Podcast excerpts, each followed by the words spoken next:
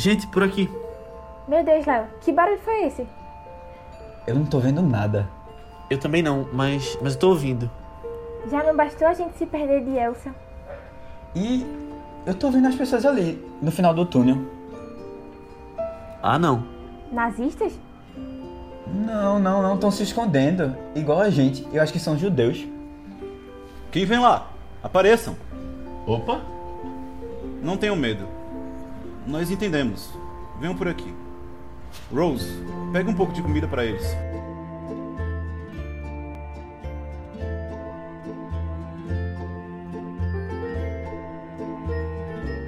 Fala galera, bem-vindos a mais um Vice, nosso podcast de recomendação de filmes. Eu sou o Leonardo Albuquerque, tô aqui com o Matheus Cavalcante, E aí, gente? Aninha Guimarães, Oi, pessoal. e a gente tá com dois convidados super especiais aqui, direto do podcast Pixel Up e do Cinema Pra Quem, que são Jorge e Gabs. Oi, tudo bom, pessoal? Olá! Ah, gostei já que estão todos animados pra gravar. Eu tô aqui, animadíssima. Verdade. E a gente vai falar hoje sobre um filme que eles trouxeram aqui, que é muito legal. E assim, a gente começou o Vice como Vice Oscar, né, nas primeiras edições. E aqui, meses depois, esse episódio pode ser uma continuação dele. De um filme que a gente não fez no podcast, mas que tava no Oscar desse ano, que é Jojo Rabbit, de Taika Waititi, do ano passado. E falem um pouquinho pra gente por que vocês trouxeram esse filme. Porque eu vi no Vice e eu fiquei triste que não tinha Jojo Rabbit. Fiquei ia Já, assim, gostei que já, já veio tá lá. reclamando, é isso aí. É, Mas é, é um é um filme que, eu, que eu acho que deveria ter tido também. Isso é porque também na- foi na correria, no momento assim É, de Oscar. Lança no do. Oscar, a gente tava comentando sobre isso e foi, foi esse começo, foi assim. Né? Tem, o Oscar tá chegando, o Oscar tá chegando e a gente tinha que gravar vários, a gente selecionou alguns que a gente achou que talvez fosse agradar mais gente. Mas eu gostei da nossa seleção lá no Oscar no início do ano. Realmente faltou alguns que eh, a gente poderia ter comentado e agora, tipo, depende de pessoas assim pra trazerem. É, tinha que ter Mas é porque o. Oscar desse ano também teve muito filme bom, né? Então É, acabou exato. que escolher, É, acho que era, era muito difícil pra escolher, tipo, ah, vamos escolher só esses pouquinhos aqui pra poder falar, realmente. Pois é. Eu lembro que um que a gente queria falar era o irlandês. Mas aí três horas né, de filme. Mas. Meu sonho. Aí Não, eu acho que Matheus não tinha ver, visto, alguma é. coisa assim. Não, É, não eu não aguentou. consegui foi. terminar todo não. Ai, aí a gente... não, tente ver, é muito bom, é sério. Eu gostei. Três horas de filme, mas. É, é. Até a parte que eu vi tava bem, tava interessante, só que aí eu não consegui voltar, sabe? Uma pena. Ai, ai. Mas então, pessoal, o podcast hoje vai ter spoilers, então se vocês não viram Jojo Rabbit, procurem. Ele tá disponível na Telecine Play, tá disponível pra alugar também se você não tiver Telecine. Então vejam que vale muito a pena e depois participem da nossa discussão aqui. É, o que é que vocês acharam do filme, gente? Já pra começar, assim. É, vou perguntar já pra Jorge e Gabs, que são visita, pra começarem. Ai, nossa, eu preciso falar que eu, eu amei, eu amei Jojo Rabbit desde o trailer. Porque Sim, sim. Ai, meu Deus, o trailer! Jorge, o trailer. Porque, assim, primeiramente, quando eu olhei, tá, Taika Waititi tá fazendo um filme de uma criança que o amigo imaginário dele é Hitler. Aí eu fiquei olhando assim pro trailer e eu ficava, meu Deus, isso daqui vai ser uma bagunça, eu quero ver isso imediatamente. E quando, e quando eu vi o filme, eu falei, obrigado, era tudo que eu queria, era tudo que eu desejava. Amei Taika Waititi, obrigado, mais uma vez por um filme ótimo. Porém, você não se sentiu um pouco traída pelo trailer? Eu senti. Porque ele te vende um negócio que, assim, tem no filme essa, essa vibe que o trailer traz. Porém, você vai esperando o quê? Muito Scarlett Johansson. Você vai es- esperando um nível de comédia que é uma coisa, assim, muito Taika Waititi. Aí o filme, ele dá uma, ele dá uma aliviada. Sim. E eu fiquei, ok, é bom, é bom, é bom, tô aqui, tô aqui na onda, mas queria. Ele não é queria um Thor. Ragnarok, né? É, Não é. Ele não é um Thor é. Ragnarok, que é. Nossa, Thor Ragnarok é porra louca a todo momento. Tá toda hora fazendo piada. É, Ele é bem mais comportado, bem mais ok, tô na minha. eu não mas- sei se isso tem a ver com o tema também. Eu não sei se, tipo. Tem. É, Né? eu, Eu acho que que é não sei- mais isso. É. Eu não sei se Eu tem como que tem. tratar uma. Eu, eu, eu fiquei pensando agora que vocês falaram. Se tem como tratar esse filme de uma maneira bem, tipo, comédia bem hardcore, assim, tipo, full comédia, ou não. Se. Mas, Matheus, eu acho que dava sim, porque eu acho que eles até podiam tirar mais onda com os nazistas, sabe? Tipo, colocando eles pra serem ridicularizados mesmo. É que a cena que eu, todas as cenas que eu ri muito mais é quando todo mundo fala Hi Hitler. todo mundo se cumprimentar assim. Toda vez que vocês tinham, tipo, 10 pessoas, você tinha que falar Hi Hitler pra cada uma e todo mundo tinha que responder. Ai, eu amei, eu amei. E tem, tem um cara, tem esse ator aí que é altão, né? O comediante. Ele é incrível, velho. É o Stephen Merchant, o nome dele. Ele é um dos criadores do The Office em inglês. E essa cena que, que ele chega na casa, eu, eu rio toda hora também. Também. Minha gente, eu vou contar um negócio pra vocês. Esse cara, eu na hora que eu vi, eu, ju- eu juro que eu imaginei que ele era. Não sei se você lembra de Ratatouille, que tem o, o chefe, o chefe não, o crítico. Meu senhor. É, eu Nossa. pensei que era, que era ele, assim, tipo, ah, pegaram a foto dele e fizeram uma caricatura, assim, pra, pra o desenho. E depois eu fui procurar pra ver se era e não era, mas assim, na minha cabeça é. Se vocês olharem lá, é muito parecido, pô. Eu, eu agora percebi, sim, é, essas, essas coisas, essas nuances, né, que a pessoa traz pro episódio. Faz tudo a ver. Jojo Rabbit, Ratatouille. É, pois é. ai, ai. Mas, Matheus e Aninha, e vocês? Perguntei já pra Gabs e Jorge. Ah, mas eu também achei. Acho que foi um dos meus filmes favoritos do Oscar desse ano, Jojo Rabbit. Também foi, assim, paixão à primeira vista, desde o trailer também. Só que eu acho que as, as expectativas do filme foram coerentes com as minhas do trailer também, sabe? Tipo, foi no nível que eu esperava, assim e tal. Ai, foi muito bom. Amo, amo esse filme. Amo o Taika também. Maravilhoso. É, eu acho que só pra com- complementar, assim, é que eu gosto muito do ator Mirim lá. Eu, eu não lembro nem o nome dele, mas que faz o papel do Jojo. Ele é Roman. muito bom, Roman velho. Pronto, ele é, ele é incrível, ele é incrível. E aí, assim, eu não esperava que ele fosse tão, tão bem, assim, tanto em parte, na parte mais dramática que o filme traz, né? Como na parte de comédia, assim, o, o tom de comédia dele funcionou muito com o Taika, assim, é, no papel do, do Hitler. Eu acho que essa geração do- dos atores mirins tem melhorado, né? Porque vocês lembram que a gente comentou, tipo, Jurassic lá, Park, do- é, dos de Jurassic Park que davam, ai meu Deus, uma revolta assim e tal. Eu acho que eles têm ganhado mais espaço, assim, melhorado com o tempo, meu irmão. Também teve o menino de- do quarto de Jack, né? Que também teve uma É, atuação Jacob, incrível. Jacob filme. Trembling, né? Alguma coisa assim. É, Brie Larson É. e esse garotinho, meu senhor. Pois é. Eu acho também que é- tem muito a ver com direção, vice de ator. É, pelo que eu vi das entrevistas, é muito menininho também. Tipo, ele tinha a seriedade e flexibilidade para as cenas também, sabe? Tipo, obviamente que Taika ajudava muito ele, porque Taika é maravilhoso, né? Mas é, era muito dele, assim, também. Eu gosto que esse menino e o amigo dele no filme, e que o Jojo e o amigo dele, parecem uma versão mirim de Simon Pegg e Ah, eu Frost. amo isso também! ah, meu sonho, velho, meu sonho é que eles façam alguma coisa, tipo, é, a trilogia Os quatro, né? Depois. É, uma continuação assim com eles, perfeito, velho. O prequel, né? Mas eu perguntei a vocês, mas eu não falei o que eu achei do filme, né? Eu não lembro se eu vi o trailer, na verdade. Vocês falaram do trailer, eu fiquei tentando lembrar aqui, não lembro. Talvez tenha visto, mas enfim, eu, eu gosto do filme. Eu sei que tem algumas críticas que fazem ele pegar leve um pouco, passar pano. Eu não acho que isso é verdade. Eu acho que ele podia até pegar um pouco mais pesado, como eu tinha dito com relação a algumas piadas, mas eu acho que ele é uma crítica muito bem feita, sabe? Além de ser uma comédia muito engraçada, que eu acho, é uma crítica a esse tipo de autoritarismo, como esse tipo de propaganda desses regimes é passada. Aqui ele foca nas crianças, né? Mas eu acho que pode ser interpretado como uma questão de doutrinação como um todo, questão de fake news, idolatria de um líder, que é muito importante hoje em dia, com o que está acontecendo em vários países, e que eu acho que ele conseguiu transparecer bem nesse filme. E conseguiu fazer uma comédia muito engraçada. Tanto que ele ganhou o Oscar, né, de roteiro adaptado, e eu acho que foi super merecido. Sim, eu também acho. Assim, embora eu nunca tenha Ai, lido o livro, né? embora eu goste É. muito, embora eu goste muito do, do Jojo Rabbit, eu tava muito torcendo por Little Women. Muito mesmo. Infelizmente, assim, meu coração batia por Little Women. Eu acho, aquele- esse negócio que vocês falaram do, do garotinho, eu, eu gostei da atuação dele a maioria do, do filme. Mas eu senti que faltou o impacto na hora. É, já estamos spoilers, né? É Porque eu tô Aham. puxando o negócio lá do final. É, pode falar. Pode Pode falar. Quando a, quando a Rosie, a mãe dele, morre, eu fiquei, ah, acabou? É isso o luto? Eu não sei se é o roteiro que queria que aquilo fosse mais leve, porque uma criança vendo aquilo.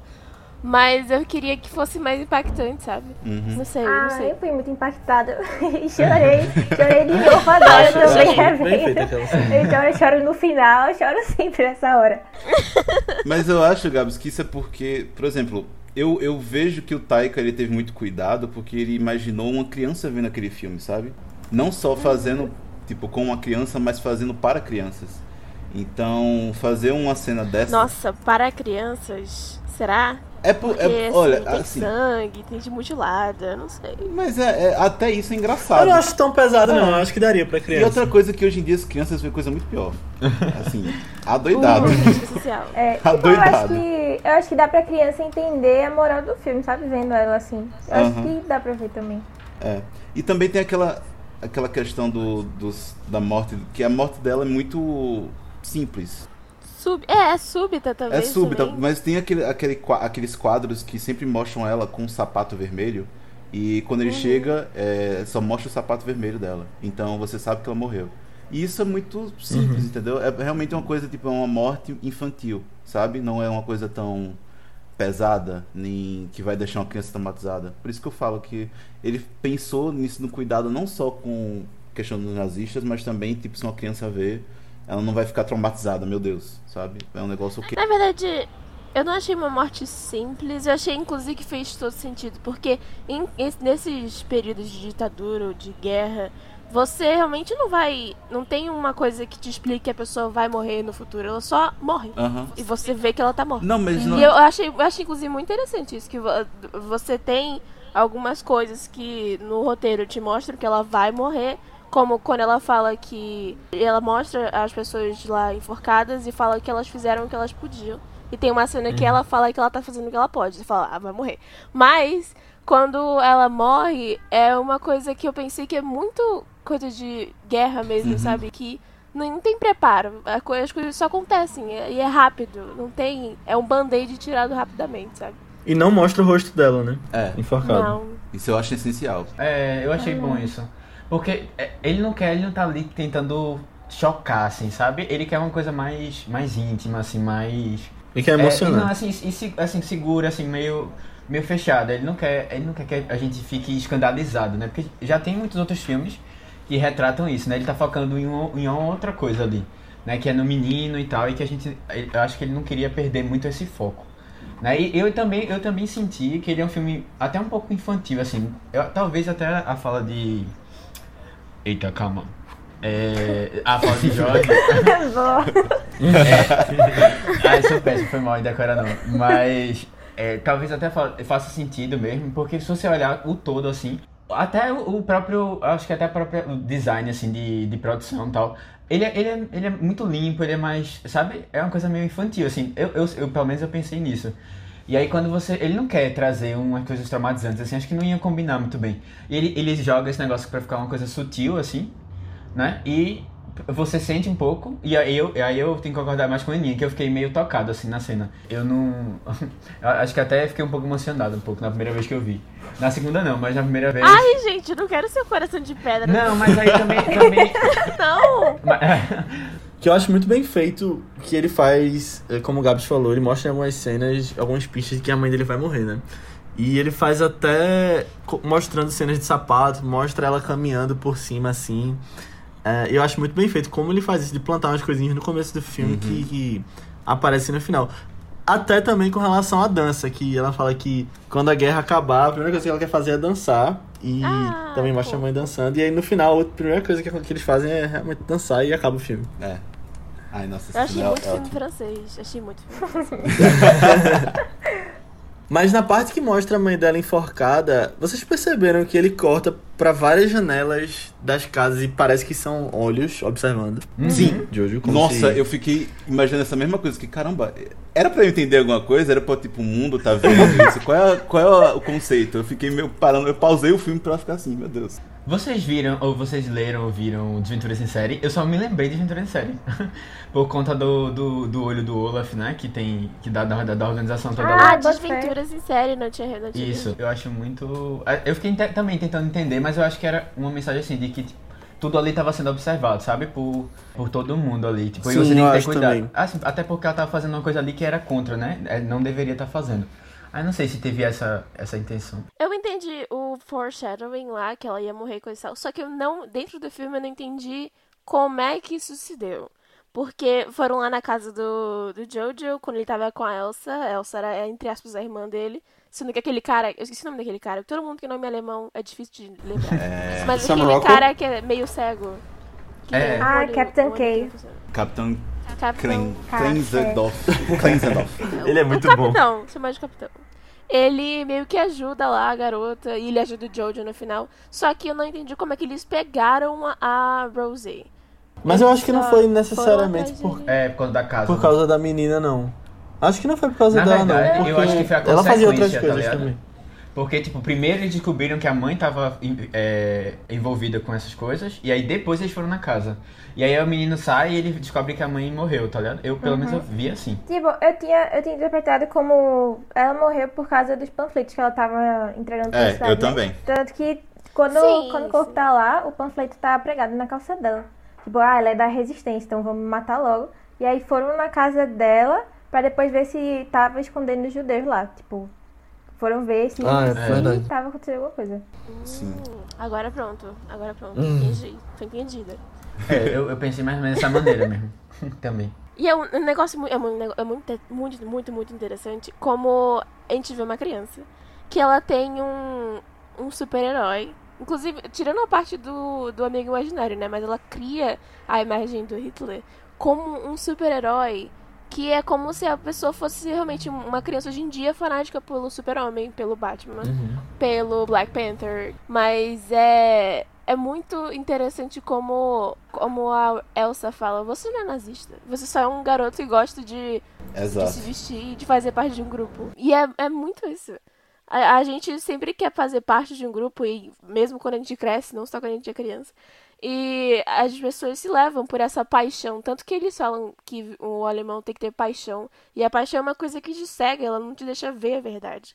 E eu, eu acho muito, muito interessante até como o amigo do, do Jojo. Torque, que né? Torque, eu acho. É, ele, ele, ao mesmo tempo Nick que ele, Frost. é, que ele é, entre aspas, nazista, ele fala, ah, você tem sua namorada judia, que legal, você vai conseguir sair com ela Ele é agora." muito É. legal. Ele é a melhor pessoa, meu Deus. Sim, Ah, é. Verdade. é tipo um brainwashing, sabe? Mas tu tá certa, Gabs. Eu acho que isso aí é que tipo, fica uma mensagem muito importante pra hoje, sabe? As pessoas que não caírem nesse tipo de narrativa, não, não se fecharem pra um pensamento assim. Não, e assim, é muito fácil, né? Você vê, você é uma criança, você tá lá. Primeiro que eles criam toda essa atmosfera de. Ah, os judeus são esses monstros, né? Isso aí vai muito no imaginário da criança, né? De que é o, o, mal a ser, a ser combatido, né? E principalmente com aquela, todas aquelas características que eles dão, né? Não, é, sei lá, parece um animal, né? Uma mistura de um animal com um vampiro, com não sei o que, tudo, tudo de ruim, é o judeu. E aí você cria essa atmosfera e a criança é, tá ali em busca daquele herói que vai salvar, né? Ela do perigo. Será que assim. era passado pra crianças mesmo assim? Eu acho que sim. Eu sei que eu sei que tinha umas coisas assim que eram monstros. Eu não sei, eu não, não sou né, especialista em história da Segunda Guerra Mundial, mas eu sei que tinha esse papo de darem aulas pra crianças de como os judeus eram inventando muitas coisas, que eles realmente falavam que os judeus podiam mexer na sua mente, fazer você fazer coisas. É, e é muito, muito isso, assim, eles têm- sempre você vai ver isso, né, de inverter um pouco a história pra que para assim ganhar, né? No caso ali, porque é uma narrativa muito pesada, então você tem que estar é, o tempo todo é, influenciando as pessoas para que ela, elas acreditarem naquilo que você está dizendo. E aí tem que começar de, de criança mesmo, né? O, esse efeito, porque senão não, não ia ter, não ia ser tão efetiva. Isso é uma coisa muito in- interessante de se analisar, porque você vê desde aquele, aquela parte do acampamento, onde tá todo mundo no início, inclusive eu achava que uma- o filme todinho ia se passar no acampamento. Tanto que quando o Jojo ele se explode, eu fiquei, caramba, já acabou o acampamento? Meu Deus. Acabou o filme. Acabou o filme, meu Deus. Eita. É, mas você percebe logo ali que os adultos estão doutrinando aquela galera todinha, entendeu? E você percebe que, tipo, caramba, essas crianças, elas realmente. Porque quando você ainda é pequeno, você só tem aquela ideia de bem e mal, preto e branco. Você não Uhum. tem essas nuances de tipo. é, a gente pode estar no lado errado, a gente pode, pode ser a gente que está fazendo a coisa errada, sabe? Então, Uhum. ela não tem ainda o ato crítico de pensar sobre os próprios atos dela. E é, é meio que ali você vê um brainwashing gigantesco de várias crianças. E é quase. É engraçado, porque o Taika faz isso ficar engraçado é, com as falas que ele faz.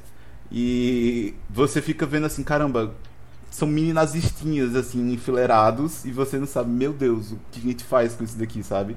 É, é estranho de ver, porque você olha assim, e é por isso que eu acho que o Taika teve muito cuidado, porque ele olha assim, como é que eu vou botar um monte de criança pra representar mini nazistinhas, sabe? No, no começo parece que eles estão indo pra um. Eles são escoteiros, sabe? Exato. É muito. Que eles são escoteiros, estão lá num, numa academia de escoteiro, pronto. Estão tão passeando. Tanto que nesse iníciozinho me lembrou um pouco os escoteiros de Moonrise Kingdom, sabe? E aí até o York parece um pouco pro, com o protagonista. Eu fiquei, nossa, velho. É, eu, eu, achei, eu achei muita influência de Wes Anderson nesse filme, até de paleta de cor também.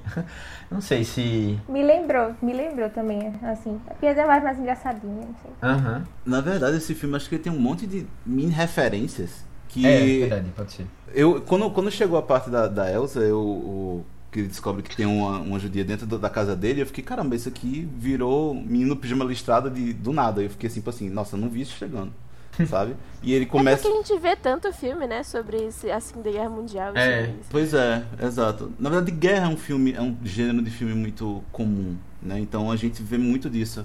E acaba que eu, que, eu, que eu via muitas referências de outros filmes dentro do mesmo filme. Eu fiquei, caramba, o Taco Waititi be- bebeu de várias fontes aqui no momento que ele estava planejando esse roteiro. Apesar de que eu sinto ainda também uma originalidade, sabe? Até porque você vê Sim, muito sim. do Taika, né? Lá dentro. Tipo, é aquele tipo de comédia que ele sabe fazer bem, sabe? Bem irônica, bem. De saber lidar bem, assim, tirando, tirando sarro, né? De algumas coisas que já são. Tipo, como ele faz, por exemplo, em What We Do in the Shadows, né? De, aí ele pega um contexto já bem, bem batido, ele vai lá e, e começa a tirar onda de algumas coisas que são bem óbvias, assim, que a gente não, não, não, não- talvez não tinha pensado, mas que tem muita margem pra comédia, assim. Eu, eu pelo menos, Aliás, que série boa, What We Do Shadows. Aninha que Ai, gosta muito. amo, Não vi a eu série ainda. amo. Ai, muito bom, velho. Vampiros agora voltaram por ver, por ver Crepúsculo. é, eu, eu- é muito. Eu achei, inclusive, que ele é, ele é muito original porque você, ele fez uma junção de vários gêneros de filmes diferentes e ainda colocou é, esse aspecto da Segunda Guerra Mundial no final. Quando a Alemanha tá perdendo já. Porque é, você. Tem muito filme de Segunda Guerra que é no meio da guerra, que é dentro da guerra que é, as coisas estão rolando muito rápido. E quando você coloca isso no, no contexto de uma cidade, onde as pessoas estão, entre aspas, normais, que você vê a guerra ocorrendo enquanto o povo está comprando pão, ou quando a- a- você está criando nazistas no fim da guerra, quando o Hitler tá- já tá abanando o pano, sabe? Só que ele tá mentindo para as pessoas, que é um, um período que a gente vê pouco nos filmes, inclusive. Que é esse finalzinho de guerra, esse restinho, que o povo ainda tá acreditando, mas o, o chefão, o Hitler, já tá. Abandonando o barco, né? É. É. Exato. E ele também faz uma junção de gêneros muito, muito legal, porque você vê é um filme de guerra, é um filme de romance, se você quiser chipar, porque eu chipei. se você é um filme de família, é um filme é um filme de drama, é um filme de comédia, é um filme de tudo. Você tem uma diversãozinha ali muito redonda. Sim, sim. Verdade. Mas é, vocês falaram de Taika agora e assim, eu acho ele hoje um gênio da comédia, sabe? Eu lembro que eu tinha ouvido falar, tipo, anos atrás da série Flight of the Conchords, que eu não cheguei a ver, mas aí quando eu assisti O que Fazemos nas Sombras, o filme, eu vi que era do pessoal envolvido naquela série e descobri quem ele era. E aí com Thor Ragnarok, ele virou uma estrela, né, gigante agora em Hollywood, e foi muito bom ver ele, ele crescendo desse jeito.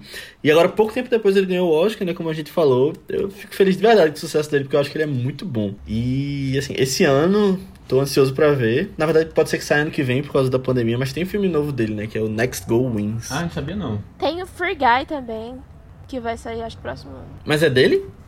Eu sei que ele tá envolvido, eu não sei se é como Entendi. diretor, se é como produtor. Com, Ah, com mas- diretor não é não. Eu acho que talvez seja produção É. mesmo. Legal. É, mas ele tá numa febre muito grande mesmo, ultimamente. Uma coisa que eu tava até pensando, é, refletir aqui sobre o M ainda, né? Que, tipo, o M teve duas grandes surpresas, assim. Na verdade, muitas, né? Mas foi mais na área de drama e comédia. E eu fiquei pensando se, por exemplo, The Mandalorian ter entrado no, no, no melhor drama e o Bobby do The Shadows ter entrado como melhor comédia, não foi um pouco da influência dele também, sabe? Porque são duas séries que ele Acho que participa. É, e, tipo, por mais que ele não seja tão envolvido mais com o Walking do The Shadow, seja outra história e tal, e essa segunda temporada ele nem dirigiu nada, ainda é um nome muito relacionado a ele, né? Tipo, The Mandalorian ele tem um contato mais direto, porque ele dirigiu, ele dublou, ele tá até concorrendo também. Quer dizer, eita. Eu acho que ele vai ganhar de dublagem. esse, esse podcast já vai ter saído pós-M, né? Mas. Ah, então tá fica aí a nossa previsão. Previsão, É, eu também acho. Pera, mas o, o do Mandalorian eu só vi que ele dirigiu um episódio. Ele tá indicado ao quê, pelo amor de Deus? Ele fazia a Ele voz. tá a indicado a voz- melhor dublagem. Ele faz a voz daquele robô do. Tu assistiu, né? Tu? Eu vi, mas eu não vi tudo. Ah, ele pensa logo no piloto. É aquele robô que, que quer matar o Baby Yoda. Ah, tá. É, é porque ele, é, pra mim, ele é meio o James Gunn, não. Como é que é o nome do irmão do James Gunn? Que faz aquele garoto Shangan. no... É. Shangan. Que ele dubla tudo, igual o... o, o- e eu não sei quem ele é. É tipo o Bradley Cooper dublando o Rocket Raccoon. Não ia saber quem ele é, nunca. Inclusive, Shangan faz o movimento do Rocket Raccoon e Bradley Cooper faz a voz dele. Uhum. Verdade. É uma... É um, é um mashup. É, mas tu, tu falou agora de Shangan, ou de Shangan, é, de Shangan e James Gunn, né? É, é engraçado, eu, muita gente comenta muito sobre os filmes da Marvel serem aquela, aquela fórmula, né, de trazer, não trazer muita novidade, e tanto o James Gunn como o Taika são a prova de que ali tem muita originalidade também, sabe? E dá pra você trabalhar os dois juntos. E realmente, acho que eu, eu concordo muito com o que Meu ela Deus do falou. céu, os filmes dele. Não, pois é, são, são, são filmes muito bons, assim, tem- e tem muita personalidade. E trouxeram, assim, pra à tona, né, dois diretores muito bons, assim, que tem produções muito boas também, separadamente, né? E tem umas piadas muito adultas nos filmes dele, na- da Marvel. Eu acho muito engraçado Sim. isso. Não, se o Taika reviveu o Thor, o Thor ia ser Foi. nada É. se não fosse o Taika. Na verdade, ele Então deu lembro vida, que- porque o Tom nunca teve É o Love and ter. Thunder. Não, pois é. Que também será por ele.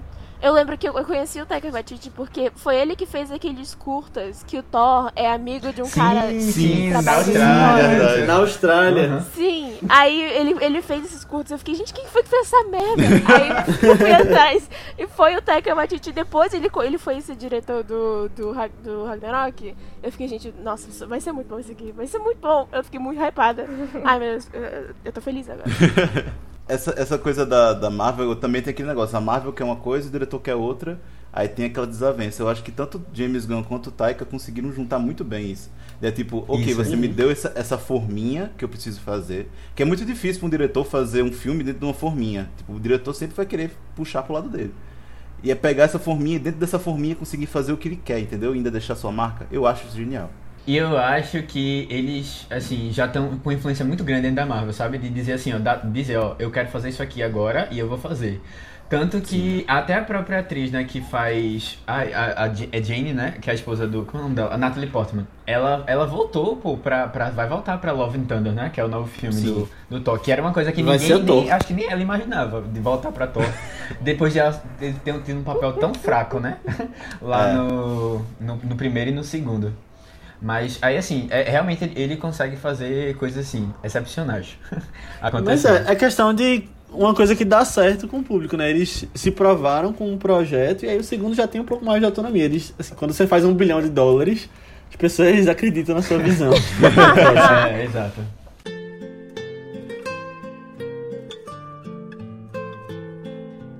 Há quanto tempo a gente tá aqui escondido? Eu nem sei ao certo, mas eu acho que faz uns dois meses. Eu acho que tem alguém em outro cômodo daqui. Eu ouvi alguma coisa uns dias atrás. Ah, é uma outra menina que ajudamos. É que está passando um tempo por aqui na casa da Rose. O nome dela é Elsa. Calma, você disse Elsa? Será que é a mesma? Ela falou alguma coisa sobre um tal de Nathan? Na verdade, falou sim. Caramba, que coincidência. A gente precisa falar com ela. Eu não faria isso. É muito arriscado. Principalmente com aquele menino por aí, pela casa, o tal do Jojo.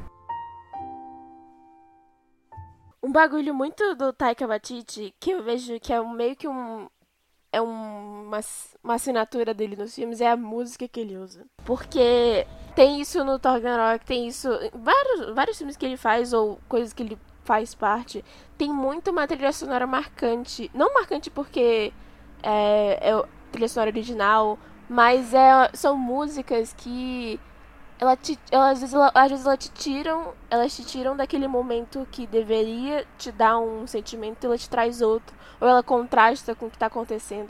Eu, isso acontece muito nesse filme. Tem um- uns momentos de, de guerra que tá uma musiquinha feliz, ou no final, quando eles estão dançando e aquele, aquele momento de. Aquele fim é que me dá um sentimento de filme francês. Tem muito filme francês que termina nessa, nesse alto, sabe? Que tem uma musiquinha feliz e alguma coisa acontecendo assim é, para relaxar, entre aspas. A música, as músicas desse filme me lembram muito de, de Thor Ragnarok, é, nesse contraste que elas, que elas trazem. Verdade. Eu gosto muito em Thor Ragnarok, só um parênteses com relação a isso, quando ele coloca Led Zeppelin Uhum. e na briga no final, é muito bom. Não, não só as músicas, Immigrant mas Song. tem, no início do filme tem uma, uma fala do amigo imaginário Hitler. Não vou chamar de Hitler porque não é o Hitler, né? O amigo imaginário Hitler, que é uma coisa muito de filme que, eu- que eu lembro do, de ver esse tipo de efeito em Turma da Mônica Laços, o filme que foi Sim, lançado sim. aqui no Brasil, não sei se foi esse ano. Foi no passado. Foi ano passado. Que é uma coisa de muito de filme infantil, que é quando um personagem fala e você faz a pontuação dele com efeitos sonoros, tipo, brilhinho, sabe? Não sei como. Não sei como, se eu tô explicando isso bem. Que isso acontece quando o Cebolinha tá falando com o louco, que é o amigo imaginário dele. Que a cada ponto da fala dele, ele faz um trim, trim, trim. Isso, isso acontece quando o Hitler fala. E eu comecei a rir porque isso é muito coisa de filme infantil. E é, foi a primeira vez que eu fiquei, nossa, esse filme é diferente. Esse filme é muito diferente. Não, eu só queria re- relatar nessa coisa da trilha sonora que ele teve um cuidado de botar a trilha em alemão. Que, tipo, algumas músicas que a gente já conhecia. Tinha Isso. uma do Beatles no, no início. E no final era. Era Heroes. É, então, tipo. a- I Wanna Hold Your Hand dos Beatles, Sim. né? E, e, e depois. Nossa, aquele Heroes. início, aquele início, o início do filme é uma obra de arte. É muito bom mesmo. As, as- a câmera quadradinha, como formada antigamente. Você vê, nossa, o, o- a comparação com os dos Beatles, com o fanatismo do Hitler é uma coisa. É verdade. Nossa. São quadros bem, É, bem, bem legais. Ah, eu acho, eu acho também. Eu gosto que só dessa comparação que ele faz. Porque tem muito, é muito isso, pô. É o pessoal muito fanático e sem, sem muito. É uma coisa até mu- é muito apaixonada, sem muita reflexão ali. E ele coloca. E a música combina tão bem, assim. E, e o, o movimento deles, assim, realmente parece, sabe? Que você tá vendo é, os fãs de Beatles ali devotos, né? Sim. Muita emoção e pouca razão. É, né? exato. Mas ó, eu tenho uma curiosidade aqui que esse é o segundo filme aqui no Vice que tem a música Heroes tocada de um jeito tão icônico assim, principalmente no final do filme, porque a gente fez de Verdade. Ajudar de Ser Invisível algumas semanas atrás. E aí eu gosto muito. Ah, essa música, velho, você botar qualquer, em qualquer cena, assim, em qualquer momento, ela, é- ela é sensacional por si só, sabe? Aí acho que agrega muito. E eu achei legal, eu não sabia que tinha É. versão em, em alemão. Inclusive é cantada por David Bowie É, mesmo. uhum. Ah, e a música dos Beatles também, né? É em alemão, mas é cantada por eles. Acho que é. É, eu, Eu não sabia. É, é por eles, é por eles. A Agora, do David Bowie eu também não Nossa. sabia, porque eu fiquei pensando, caramba, quem é esse cara que tá cantando tão igual o David Bowie? Eu fiquei, eu fiquei assim, pensando, tá muito parecido, olha os timbres que ele tá fazendo, Isso é caramba, até cara engraçado, bom, né? Porque eu não imaginava que eles. Agora, se bem que parece que eles passaram um tempo na Alemanha, os Beatles, antes de, de fazerem sucesso, assim, tipo, logo no começo da carreira. Ah, não sei se eles aprenderam ale- alemão, não sei. Se eu não me engano, eu vi um vídeo que falava sobre isso. Mas, mas eu acho que. Eu tenho quase certeza que são eles mesmo que fazem. Então, eu não sei se vocês pararam pra perceber isso da mesma forma que eu percebi. Só que tem algumas cenas, e principalmente acho que foi Ana que falou, ou foi Gabs que perguntou, se depois daquela cena do quarto, quando é, a Elsa ela passa o- a identidade pro capitão, e o capitão vê lá que ela não é irmã do, do Jojo, e ele fica, ah, beleza, tchau. É, e depois aparece a mãe dela morta e tal. E você fica até um, se perguntando, foi ele que, que delatou a, a, mãe do Jojo ou ela foi só pega pelos, pelos panfletos?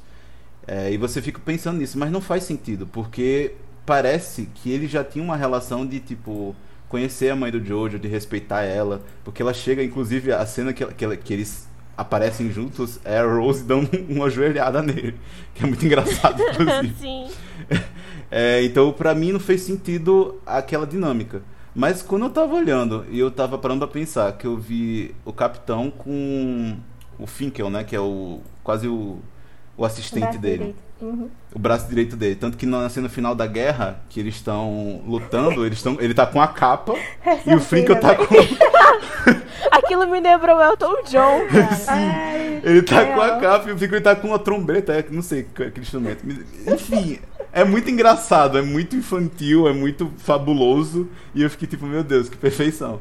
Mas tem uma cena em específico que o Jojo ele chega na, naquele centro de comando e o capitão ele briga com o Finkel e eles estão meio brigados assim, e depois eles chegam bem pertinho um do outro e falam, foi mal, eu não precisava fazer desse jeito. É, se desculpa, é muito casal. Não, eu, eu, eu tenho certeza que eles são um casal. Eu Se tinha, é, Ai, se gente, tinha alguma dúvida, eu tinha fofiqueiros. certeza. É, então eu fiquei ali e olhei assim, hum, então Ah. calma lá. Espere um momento. Que eu- a- a- na minha cabeça eu fiquei tipo assim, a Rose sabia que eles tinham um caso e por isso que tanto ela quanto ele não delatavam um ao outro, entendeu? E eu, por isso que eu parei E e faz sentido. assim, E faz sentido, né? E eu Não, faz "Caramba, sentido, é. eles-" Uhum. Ou, ou Eu talvez eles tivessem uma amizade já desde o começo. Mas É, assim, eu é. acho que é mais pela amizade mesmo. É, mas de qualquer forma, é, isso aí realmente, eles eram um casal, tava ali. E eu acho que tem muito a ver também com ele estar um pouco afastado do próprio. Do próprio sistema Nazismo. todo, né? Que tava envolvido ali, né? Do, do nazismo. Então ele já tava meio por fora. Eu acho que tem muito a ver com isso, porque realmente ele não se encaixava, né? No, no padrão ali necessário. E aí, ele. E ainda ele sendo uma pessoa que no final tava lá ajudando, né? Os meninos. Mas eu acho o Sam Rockwell incrível, velho. Desde a primeira cena que ele aparece, eu rio toda hora que ele, ele tá ensinando esse filme. Porque ele, ele tá explicando pros alunos do acampamento lá como usar as armas. Aí tem uma hora que, que Jojo rouba a, a granada e se explode e fala, não façam isso. ele bêbado lá no meio do, do Ai, acampamento.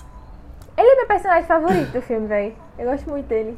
Ele é muito bom. Ai, eu, acho que é gosto o meu muito da também. Rebel Wilson. Eu gostei muito da Rebel Ah, ela Eu também. tenho, eu tenho uma paixão por ela. Só que eu gostei que nesse filme ela tá menos ela. É. Não sei se dá pra Aham. ver.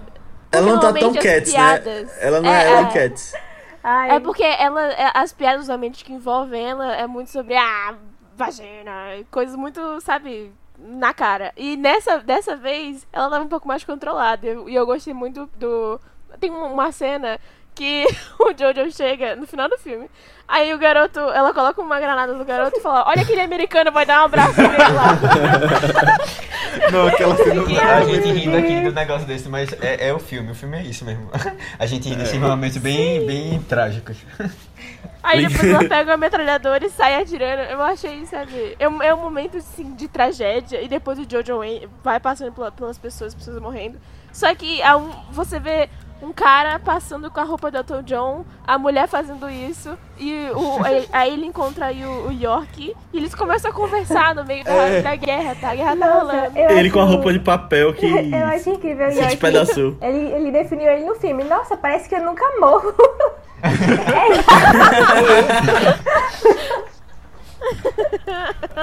E Ai, o, e o- o York, que é o melhor amigo do Jojo, que ele sempre tá. Parece que ele tá dando um update da situação pro Jojo. Sempre É. tá, assim. Jojo ele tá É. afastado. Aham. E o Rock ele continuou lá no acampamento com o pessoal. E. Então, o que que tá acontecendo? Ah, é. O, o Hitler se matou. E o Jojo, como é que ele se matou? Não pode se matar. é o Hitler, tá ligado? E, não, ele se matou. É um péssimo momento Ele pra é ser um nazista, tá ligado? Eu fiquei, caramba. Críticas sociais. E aí depois disso, quando o amigo imaginário dele aparece, ele tá com um buraco de bala na cabeça. É, nossa, É, muito bom aquilo. nossa. É muito bom. Porque agora ele vê ele como morto, né? Então, tipo assim, ele tá morto, mas ele ainda tá lá pra ele. Realmente, eu acho que é, o, o filme tem muitos personagens bons, assim. E eu, eu senti que, eu, na verdade, acho que eu fiquei com um pouco de, de vontade de ver mais eles, sabe? Porque todos são muito pincelados, assim. Nenhum faz um, um grande papel nesses personagens secundários. Tipo, de ter muito te- tempo de cena e tal. Mas eu, eu, gostei, eu gosto muito deles. assim, São todos personagens tão interessantes, assim. Engraçados e tal. Eu queria que eles estivessem mais presentes no filme. Sobre isso que você falou, o filme, ele me deu uma sensação quando acabou que tá faltando alguma coisa. Ele, eu terminei o filme, ele tem uma hora e 48 minutos. Ele é muito rápido. Eu terminei e eu fiquei. Tá faltando alguma coisa. Não que o, o roteiro não seja bonitinho, redondinho, faz todo sentido. É que eu acho que precisava de alguma coisa a mais, sabe? Que tava faltando talvez um. um isso que Matheus falou de apresentar mais sobre os personagens secundários, dar uma, dar uma incrementada, sabe? Tá tudo bonitinho, tá tudo lá, só que eu queria mais. É, Eu queria alguma coisa pra complementar, tá faltando alguma coisa, sabe? A cerejinha no final do bolo. O que eu acho que eu mais senti dois, né? falta, assim. o que eu acho que eu senti mais falta, assim, foi de, tipo, ver como é que ia ser a vida de, de Jojo e Elsa, sabe? Sem a mãe, assim, agora só eles dois se virando. sabe? É, que um pra mim foi muito real isso. Como é, que, como é que eles vão viver agora na Alemanha, duas crianças, a Alemanha devastada pós-guerra, maior crise e tal. Eu fiquei, nossa, não. Eu fiquei, eu fiquei Não, eles preocupado com isso. mostram isso. Eles mostram? Ela sei que ela vai, eles vão embora, né? Sim, quando. Não, quando ela morre, ele tem umas cenas dele pegando comida no lixo. Sim, sim, sim. Tem. Tem isso. Mas assim, depois que a- os Estados Unidos chega lá, vacalha tudo. Que inclusive, eu acho que inclusive. Eu achei, nossa, eu tô aqui pegando outra coisa na cabeça. eu juntei, juntei ideias. Mas eu achei legal também que eles não colocam os Estados Unidos como o grande herói, porque eles iam matar o Jojo. Uma criança, só porque ele tava com um casaco nazista, só que era uma criança, entendeu? Isso no final. Aí o capitão vai lá e salva ele. Só peguei aqui uma tangente, voltando. Mas eu, É. eu, ainda, eu ainda achei fazendo sentido com o início do filme. Porque, justamente por aquele negócio de estão criando mini nazistas. Se eles deixassem as crianças, as crianças iam nascer. É, iam nascer não, iam, continu- Iam crescer iam crescer com aquela mentalidade de vingança, né? Então, em guerra, na verdade, isso é muito comum. Embora isso seja horrível, é muito comum de acontecer. Então, eu gostei que o Taika, ele, ele, ele não, tipo, só deixou passar. Ah, tá ali, o Jojo com... Ele é um mini nazistinho andando, tá ligado? Ainda mais naquela época que você não tinha uma diferença era, é, de crianças e adultos. Crianças eram mini adultos, basicamente. Eles só estavam sendo E hoje elas são o quê? Hã? Hoje não são mini adultos. Não, os adultos são crianças crescidas. Acho que é mais pra isso. né? É porque a gente não tinha aquele negócio de, de é, estatuto da, da criança e tal. As crianças eram, já trabalhavam desde Ah, cedo, certo. entendeu? eu Entendi. é. Tô entendendo. Tanto que o, o próprio o York ele vai pra guerra. Ele é mostrado que ele vai pra guerra e ele tá lutando. É, como qualquer outro adulto lá. A, a própria cena do final do filme mostra idoso, criança, adolescente, adulto, todo mundo lutando. A nação inteira lutando pra defender a cidade. É, então, tipo assim, ali são inimigos. Então eu, gostei que o Taika ele só não deixou passar uma o Jojo passando ali no meio do, do, do- do exército americano como se não fosse nada, tá ligado? Tipo, era uma ameaça, entre aspas, pra, uma- pra um exército, uma criança é, nazista passando pela rua. Então eu gostei que ele não deixou isso passar. Falou, é, vou precisar de um plot pra tirar você daqui. Eu gostei disso, eu achei fechadinho. Em falar no Jojo, a gente sempre fala do Jojo, né? Mas o filme do, é Jojo Rabbit. E é, na, no começo do filme, quando ele tá no acampamento, é, dá muito o, o título do filme. Eles falam o título do filme várias vezes. É só porque é um apelido que deram pra ele. Eu achei que fez sentido. Só que tem um canal no YouTube chamado Cinema Sins. Não sei se vocês conhecem. Mas ele faz análises de filmes de modo de comédia. E uma coisa que sempre acontece no filme é falarem o título do filme dentro do filme. Em um modo super. Uh, agora é o título do filme. E eu fiquei meio. Ah, legal, mas assim, poderia ter menos. Poderiam falar menos. É legal que isso esteja incluído dentro do filme, que o nome do filme seja um apelido que deram pra ele, porque ele foi meio que um covarde pra, pro meio nazista. Só que repetem tanto. Eu fiquei, ah, é o título aí, ó. Ó o título. Ó, ali, ó, Eu não Jojo achei que repetia tanto, sabia? Tipo, no início, quando estão zoando com ele, né? Aí ele foge e tal, só que depois É porque granada todo mundo grita Jojo tanto. Rabbit várias vezes. E depois eu- ele tem uma conversa com Hitler falando Jojo Rabbit e ah, é Jojo Rabbit. Depois ele corre e grita Jojo Rabbit. Eu fiquei, ah, gente, pelo amor de Deus, para de falar isso. Tá bom só Jojo, eu entendi. Já entendi que o nome dele é Jojo Rabbit. Ah, eu tenho muito. eh, Desculpa, é porque eu pego, eu pego as coisas, eu pego os minutos e eu começo a criticar as minhas. Ah, relaxa, acontece. eu já esqueci onde que eu tava. Eu peguei aquela tangente e nunca saí. É, aí Eu assim, daquele sobre jeito não tem ele fim. depois. Ainda tô esperando. Ah, sim! tô esperando Ah, voltar. sim. É que mostra a- ele indo buscar comida e coisa e tal. Até, até agora eu também não entendi como é que ele conseguiu comida pra duas pessoas todos os dias início, ele saindo. é. Mas aí Mas eu achei aquilo né? Ali tão, tipo, emergencial da época, sabe? Eu não consigo imaginar ele sobrevivendo até a vida adulta vivendo do lixo, comida do lixo. É. Eu, eu imaginei, assim, que depois que eles se, eles se libertaram, ele foi encontrar o pai dele, porque o pai dele tá vivo, entre aspas, Eu- eu- né? tu achou que ele tava? Eu achei que ele não tava, não. Sim. Eu também não achei, Eu não. ele tinha morrido já também. É. Só não quiseram Ah, falar não, pra ele, eu- sabe? Eu- não, porque a, a- Rose fala que ele tá na resistência. Pelo que eu entendi É. dentro do filme. Que ele tava na resistência e ele foi pra Itália. Foi pra Itália? Foi pra algum França, país, assim. Uhum. É, pra Caramba. ficar escondido e quando acabasse eles iam se encontrar. Mas A Então, coisa que eu mais que quero ver agora é o 2 dele buscando o pai dele e descobrindo no final que pai dele. o pai morreu na guerra. Nossa, é um plot. Nossa, que sabe? Nossa, Léo agora deu um plot pro filme. Jojo Rabbit 2. Vem aí, viu, galera? É, O passa na agora é Itália. outro. Não, mas é, eu, eu, eu acho que ele tá. tan- Tanto ele como o namorado da menina, né? Que. Não, o, ele, ela fala, né, que ele morreu. É, eu, eu, eu Há não, não imaginava que, vendo eles vivos assim, não. E eu realmente, realmente foi uma coisa que me tirou um pouco do filme, é, pensar como eles iam sobreviver. Até porque a gente sabe que a Alemanha depois ficou lascada, né? Principalmente com aquela Uhum. divisão, pobreza assim extrema. E tipo, você tinha pobreza na, na em Berlim, imagina nessas outras cidades pequenas, né? Que ficavam, ficavam ao redor assim. Eu acho que até comida no lixo ia ser difícil de ter, porque não tinha comida, eu acho. Assim, pelo, pelo menos é a imagem que eu tenho. A gente, o filme termina tão felizinho, bora. É, o filme pensando. ela quer fazer um plot mais triste ainda. Não, mas aí termina com Heroes de novo em italiano, aí, aí levanta o astral. ah, meu Deus.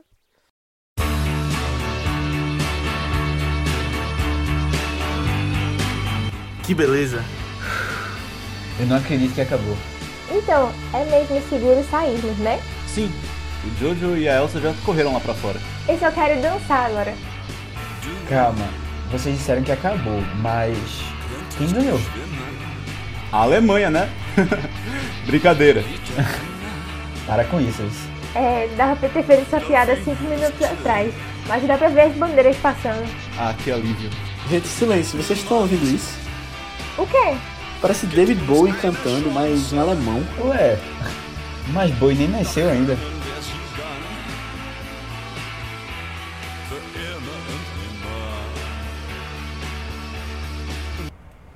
Mas, mas agora que vocês falaram uma coisa do pai, eu me lembrei da melhor cena da Scarlett, que é ela atuando. Ela, tipo, o que o Jojo fala, queria que meu pai estivesse aqui. E ela vai lá na lareira, começa uma atuação do pai do Jojo, e eu fiquei, caramba, que cena amável. Aquela cena você olha assim e fala, meu Deus, perfeita. Porque ela começa a atuar como se fosse o pai, e o Jojo fica lá com a cara de taxa olhando pra ela assim, e ela atuando. Não, e na hora que ela vai do lado da la- lareira. La, gente, não sei falar lareira. ela vai do lado da lareira e começa a fazer uma discussão entre ela mesma e ela como pai. Sim. Tipo, o que, que você falou com os nossos filhos? Não é assim que se pede desculpa. Aí ela vai e pede desculpa pro garoto. Ai, gente. Eu Fragmentada. achei, eu achei ela uma, muito uma pessoa badass. Só que ao mesmo tempo eu queria muito mais. Eu queria ver mais. É, não, ela, ela parece pouco mesmo. Eu, eu, eu tenho, sinto falta dela mais. Somente porque eu gosto muito de Dá pra ter um Scarlett. é. prequel dela conhecendo o pai, da, o pai do Jojo. Você quer, você quer vários prequels, né? É. Universo. Universo de Jojo Rabbit. Vem aí. Eu, eu entendo que, tipo, o Taika queria mostrar a visão do Jojo e ia ser impossível ele saber onde é que a mãe dele tá toda hora. Só que eu queria É. muito saber a a questão da espionagem dela, onde é que ela tava, qual era o esquema que ela tava fazendo. Uhum. Porque mostram ela, mostra ela sendo uma mãe maravilhosa. Inclusive, a frase que é quando ele chega com a, com a cicatriz na cara e ele fala, vou ficar ridículo. E ela fala, nem todo mundo tem o privilégio de ser ridículo. Eu, por exemplo, nasci maravilhosa. Eu fiquei, opa, ela sabe que ela é linda. É, a- mas eu queria muito ver o esquema dela, sabe? Como é que ela, ela tá. Como é que era a resistência lá dentro? Mas eu sei que Jojo não teria como saber disso. Então fica meio nesse impasse. De você mostrar a visão da criança, só que você perde, talvez. Talvez por isso, né, que a gente não veja tanto os, os secundários. Porque a gente não é. O Jojo não vai conseguir saber esse tipo de coisa. Pois é. Uhum. Na verdade, todos os personagens são assim. Todos os personagens são ótimos. Você quer. É, é aquele negócio, né? Esse filme poderia ter duas horas e meia. Só com as cenas dos personagens que a gente não Amei. viu, Verdade. Ou dois filmes feito Léo Mas aí faz a trilogia. É, faz a trilogia. Faz um prequel e uma sequência. É, eu já tô montando aqui. Se Taika Waititi estiver ouvindo isso aí, Pronto. Alô, manda uma mensagem lá pra mim. É. cara. Chama na DM. Mas, mas é muito. É, é muito, é muito legal o relacionamento dos dois, assim. E ela vendo é, a possibilidade do filho dela ser uma pessoa horrível no futuro, assim, né? Olha o amigo dele, quem é. E, e ao mesmo tempo, ela, tem, ela tendo esse, esse cuidado de mãe, né? De tentar trazer pra ele um pouco do. Da, da visão dela, né, da história toda, assim. Esse desafio que é. E a relação deles dois, assim, juntos mesmo, é, é muito bonita, assim, muito legal. Gosto muito dos dois juntos. Uhum. É- Ela tem todo um cuidado numa questão de tipo assim. Quando ela tá falando com a Elsa, tipo, ele era um garoto muito alegre, que ficava saltitando e agora ele fica só fissurado no Hitler. E eu acho muito angustiante pra ela ver o, o filho dela Sim, exato. idolatrando um herói que não é um herói. E ela, tipo, não poder fazer nada porque ela, se ela falar pra ele, ele pode delatar ela ou pode delatar a Elsa, entendeu? Porque ele é tão fascinado. Ela tem medo do filho, né? Ela tem medo. É, é, é isso mesmo, ela tem medo do próprio filho, praticamente. Isso é muito estranho, sabe? Tipo, seu filho pode te denunciar pra, pra Alemanha, tá ligado? Você fica meio. Uhum. É meio estranho você pensar nessas, nessas coisas. É um contexto muito fora da realidade da gente. Mal sabia ela, né, que ele tava amando uma judia. Inclusive, se o, Taika, se o Taika estiver ouvindo isso, oi, Taika. É, o segundo filme tem que ser um filme de comédia romântica pós-guerra com a Elsa e o Jojo. Porque eles só têm 4 anos de diferença, 4 anos de diferença não é nada. Eles têm Então, 7 anos de diferença. é. Sete? Não, ela, ela não tem 14? Ela tem Não, Ela 17. tem 17. Tem 17 naquele É, ela filme. fala. É. Mas 7 anos também. Meu, meus avós têm 10 anos de diferença, tá tudo bem. Olha aí, é, quando ele tiver, quando ele tiver 37, ela vai ter 44. Aí É, tá de boa. Inclusive, Scarlett concorreu ao Oscar por esse filme, né? É, primeira indicação dela, mas. Primeira e ela teve segunda, duas indicações, teve mano. duas? É, primeira e segunda, independente de como. Da ordem que você lê os indicados, pode ter sido a primeira ou a segunda. É. Porque ela também concorreu a melhor atriz principal por História de um Casamento. É. Que infelizmente, assim, no Jojo Rabbit ela não apareceu, pra mim pelo menos, ela não apareceu o suficiente pra ter dado um Oscar pra ela. Em, em Marriage Story, como é Marriage Story? É, História de um Casamento, eu achei que às vezes é meio forçado. Acho que foi mai- mais pelo roteiro do que por ela mesmo. Mas eu nunca passei por um divórcio, mas às vezes parecia meio forçado. Aí, sei lá, eu queria que ela vencesse, mas só porque ela é a Scarlett Johansson, não por conta dos...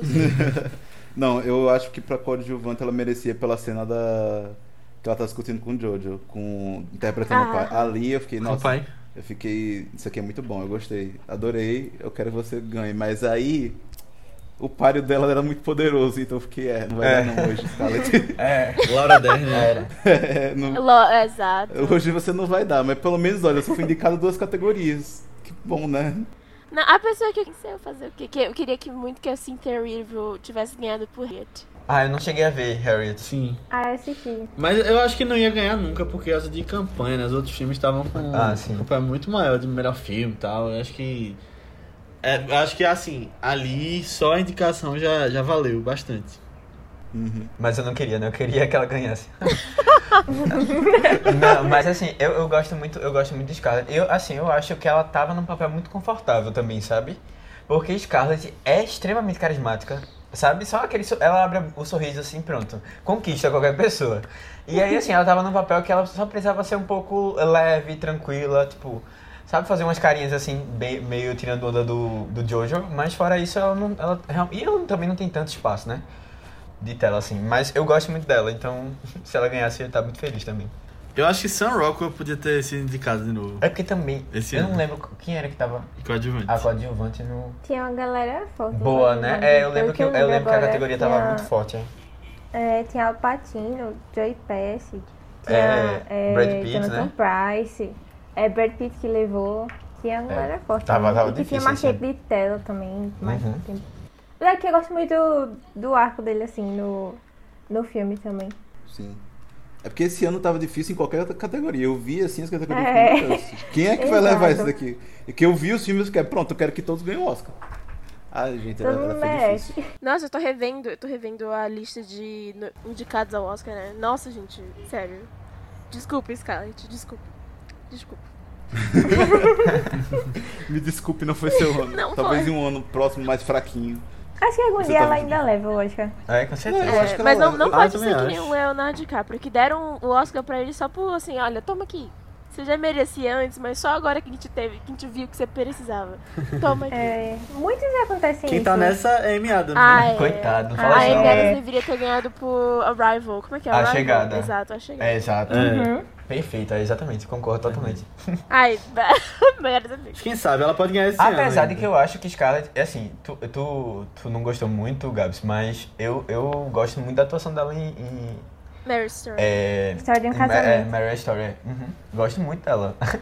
É, e eu acho que ela deveria ter ganhado, inclusive, porque ela, ela eu acho ela mais. Tu achou ela mais exagerada, mas eu achei ela mais contida, assim. E acho que no momento que ela tava contida, assim, que ela você via realmente é, a força dela, assim. Né? É, Não verdade. sei, eu tenho, essa, eu tenho essa opinião. Eu achei interessante também Eu que você, é, os dois, as duas indicações dela foram por filmes em que ela não que não usaram a sensualidade dela como uma arma, não como uma arma, mas como um, um efeito de câmera. Porque em um momento, no, no Uhum. a história de um casamento, ela tá completamente vulnerável dentro de um, sabe, é, o filme todo é vulnerável, né? E ela tá muito é, contida até nas roupas, no corte de cabelo, na- sem maquiagem. E no Jojo Rabbit ela é uma, uma base pro garoto e ela aparece pouco até. E ela é mais. A sensualidade dela não é, não é usada dessa maneira. E a gente vê muito que isso acontece Uhum. com. Principalmente mulheres, né? No, no cinema. Sim. Que quando a mulher ela é mesma, bonita, né? ela vai aparecer o tempo todo sendo a bonita, fazendo. É, eu vejo muito é, nela em Margot Robbie também, né? Uhum. Tipo, é uma coisa assim que usam e abusam, assim, demais às vezes. Ela mesma no início do- da Marvel, quando ela começou com, com Exato. a Natasha, nossa, ela como, como Viúva Negra no Homem de Ferro 2 é pura sexualização ali. Em qualquer frame que você pause, ela tá sendo sexualizada de alguma Inclusive, forma. Margot Robbie injustiçada que ela deveria ter pelo menos sido indicada pelo filme da Tonya Harding que ela fez. Ah, eu acho, eu acho Ela muito foi. legal também. Ela foi, foi eu indicada. não lembro disso, gente, porque assim, não vi Foi. buzz, não vi Eu ninguém falando sobre o filme, queria. Pois ela é maravilhosa. Ela foi, ela foi sim. Maravilhosa no filme. É, eu gosto muito do filme da- desse filme também. Mar Margot Robbie perdeu pra Frances McDormand por... Ah, mas aí tava difícil também. Ah, né? é. Não, pelo quê? Por É? Aquele... Três anúncios. três anúncios. Ah, sim. Ah, é. Esse filme Foi, é... é difícil. Desculpa, Margot Robbie. Foi mal. Mas Margot Robbie eu acho que tem uma carreira grande pela frente. Pois é. Vai né? fazer da, da Suicide Pode Squad, ganhar. que também vai ter o Taika Waititi. Vai ter filme Não, da vai ser Barbie. o- É, ele vai aparecer ser- numa ponta. Dele. Que Vai massa. ser o Taika ou vai ser o James não, Gunn? que- Pensava que era o James Gunn que ia ser. Não, ele vai dirigir. Não, ele é o diretor. Mas o Taika vai estar Mas lá. ele tem um papel, parece. é. Ah, tá, entendi. Que massa. É esquisito, né, ver diretores virando atores. Coisa estranha. Sei lá. Normalmente é o contrário. É, aham, é verdade, é. Mas na verdade eu acho que É. ele, já, ele, já, ele sempre começou, ele sempre fez, né? Tipo, o próprio What We Do. É, faz um pouquinho de tudo. É, ele já tá lá, né, fazendo o papel. E o papel dele é muito bom, é um dos melhores. Eu, eu gosto que só do, do personagem dele no filme, do Aduido e The Shadow. ah, sim. Ah, falando nisso, é um pouco. Que bom que, que, que Gabi falou, mas é engraçado, né? Porque o Taika ele atua e dirige o próprio filme. Aham. E roteiriza, é, é, faz praticamente tudo, né? É, ele tá, tá- ele tá lá fazendo tudo. Tipo, o cara, mão de obra. Enquanto ele tá. Eu acho isso muito interessante, que enquanto ele tá atuando, ele tá dirigindo a própria cena, sabe? Ele faz o Aham. filme dele. É né? verdade. É, ele faz o filme dele. Literalmente o meme. Exato. E eu fiquei, caramba, é muito bravo. Uma coisa que a gente não falou é de um outro filme dele, que é. Tem na Netflix, inclusive, ao menos tinha até pouco tempo, que é o filme do. Deixa eu lembrar o nome dele. Vou pegar aqui. As aventuras de Eita. Bauer. É isso, isso. É Bauer mesmo? Como É? Baker, Baker, parece. Ah, Baker. Eu só não tô achando aqui o nome dele, mas eu tinha notado. Ah, pronto, aqui. As Aventuras de Rick, Rick Baker. Que é um filme que também tem um, um protagonista, uma criança, assim, e também tá muito bom. É assim, tem um time de comédia muito legal. É, eu gosto muito, assim, quem, quem tiver vontade de conhecer um pouco mais, pode aproveitar. Qual é a história? aproveita que tá- a história, velho, eu não vou lembrar muito, eu lembro que eu gostei. Mas é. é, É uma minha ótima. memória. É Não, minha- o... Completa É, é sobre um menino que ele é meio problemático e tal, aí ele é órfão, e aí ele é mandado pra casa de, de uma galera que mora mais isolada, assim, sabe? Ah, é verdade. Isso, e aí, é, aí termina a mulher morrendo também, e aí fica só ele e o Meu dono Deus. da casa. Foi mal. Já joguei ser lá, É que ele, ele, ele faz. morreu. isso. Vocês estão falando aí. Mas aí fica só ele e o. E o que era pra ser o pai dele, né? E aí eles vão viver no mato. É. Basicamente. É, exato. Aí tem altas aventuras na floresta. É, porque o cara é bem. Ah, eu vou largar isso tudo pra ir viver no mato, porque eu gosto dessas coisas. Aí, menino, ah, eu vou com você então. Aí depois eles são perseguidos pela polícia. É bem engraçado, bem legal. Fan- é, pra, se a gente não falou o suficiente também, porque a gente já falou várias vezes no episódio. What We Do in the Shadows. Que é o, o- Tem o filme de 2014, eu acho. E tem a série que tá sendo indicada a, vários, no, a várias coisas no Emmy. Que já vai ter saído, eu acho. quando esse episódio sair. Então ela Ganhou, ganhou vai ganhar coisas tudo. Emmy. Já ganhou. Arrasou. é, vejam. Quem quiser, que já tô dando recomendação. Nem é o Pixel que a gente dá recomendação, mas já tô dando. mas é porque é muito bom. E você vê o Taika Waititi como um ator, assim, ele na cara dele mesmo, sabe? Porque muita coisa que ele faz é dublagem. É, você vê a cara dele atuando, é muito bom. Sim. É, é muito bom. É só isso, muito bom. Beijo. Boa. Então é isso, pessoal. Dito isso tudo, a gente chegou ao fim da nossa discussão sobre Jojo Rabbit. Gostei bastante, quero agradecer aqui a presença de Gabs e de Jorge, porque vocês complementaram muito a discussão, trouxeram várias coisas boas. E a gente fez um podcast com eles também lá no, no Pixel Up sobre Watchmen, a série nova da HBO. Então vão lá assistir. É, comentem um pouquinho, é, comentem um pouquinho do, é, do trabalho de vocês e tal. Então, o Pixel, é, a gente, você pode encontrar a gente em- nessas demais plataformas, assim como é, aqui o Vício a gente, a gente faz pelo Anchor, então tem no, no Spotify, tem no Deezer, é, iTunes, Cashbox, tudo, tudo que canta de, de, de podcast você vai achar a gente. Ah, o Pixel é um, é um podcast também nordestino, a gente é aqui do Rio Grande do Norte, Natal, assim como também o Cinema Pra Quem que é uma, uma sub-podcast do Pixel, que é um podcast independente também. É a mesma coisa. É, é, Pixel Up e Cinema Pra Quem é a mesma galera, só que podcasts diferentes. Os temas são diferentes, mas é a mesma galera. É, sigam os dois, porque é, a gente sempre está tentando trazer material muito legal para vocês. Ah, sempre desse mesmo tema aqui como também no Vício, mas além de filme a gente tem série, tem é, a gente fala sobre jogo, fala sobre anime, então é tudo sobre a cultura pop aí, adoidado. E sobre cinema pra quem eu quero deixar a Gabi falar. Ai, porque ela- obrigada, meu lugar de fala. o Cinema Pra Quem, ou CPQ para os íntimos, é um sub-podcast do portal Pixel Up e é feito por uma bancada é, de mulheres e a gente fala sobre muita coisa, sobre muita coisa que não é só sobre cinema, sobre audiovisual no geral, só que a gente sempre traz um, um questionamento social, alguma pauta é, que seja socialmente relevante. A gente fez episódios sobre o mês LGBT, sobre o, o momento de racismo que a gente viveu é, dos protestos. Ah, Ainda vive, né? ainda vive, mas aquele momento que tava, sabe, o buzz, o povo tava falando. Muito, auge, é. é. Uhum. É, o A áudio gente fez podcast. O primeiro podcast foi sobre o filme da Arlequina e sobre o feminismo dentro daquele filme. Sobre como ele é um filme de ação diferente dos, dos outros. Tem um podcast secreto que é o primeiro, que não tá no feed normal, mas ainda tem no Recast, que é sobre Crepúsculo e Velozes e Furiosos. Sobre a representação diferente de amor e sobre mulheres que são apresentadas nesses locais. Enfim, é tipo.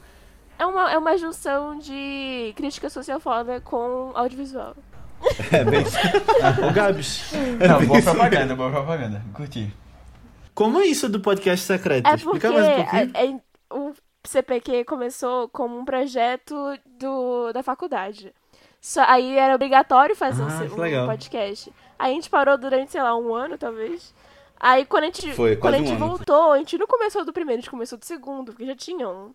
Aí começou o feed, tá ali. Boatos que o Pixel Up comprou o CPQ e agora ele faz parte da gente.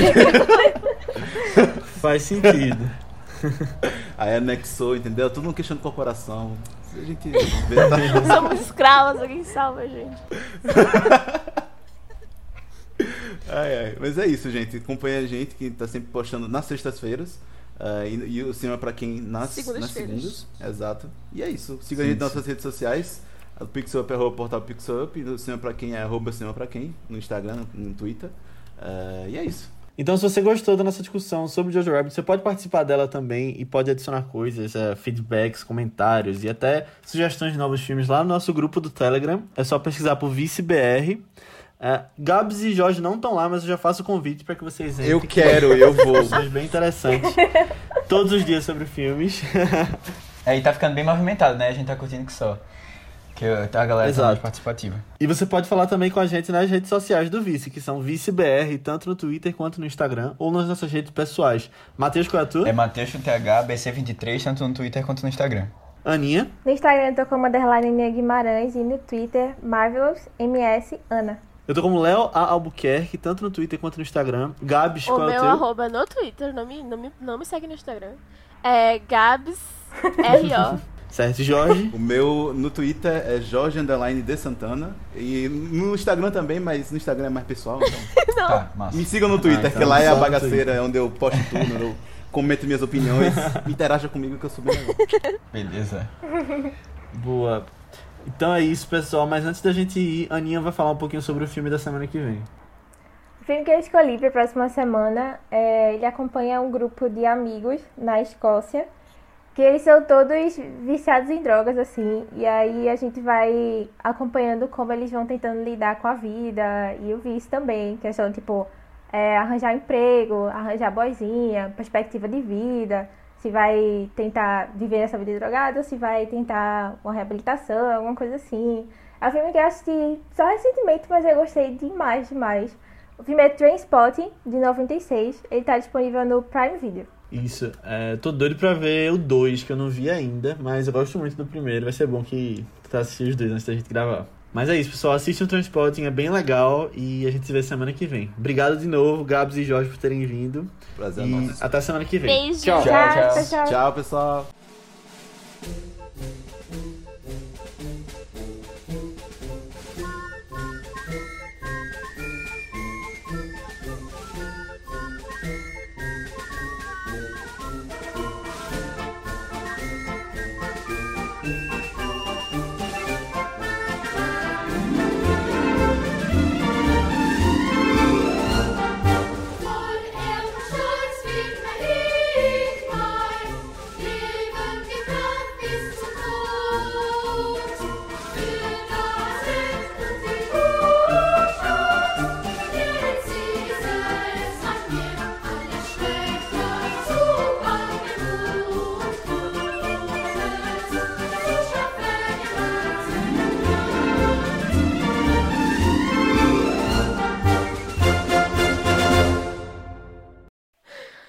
Leo, tu é. Posso chamar de Leo, né? Porque eu sou íntima. É, tu é de Claro. Recife? Sou de É porque Recife, tu por quê? eu achei que tu era do Rio de Janeiro, mas tu não é do Rio de Janeiro.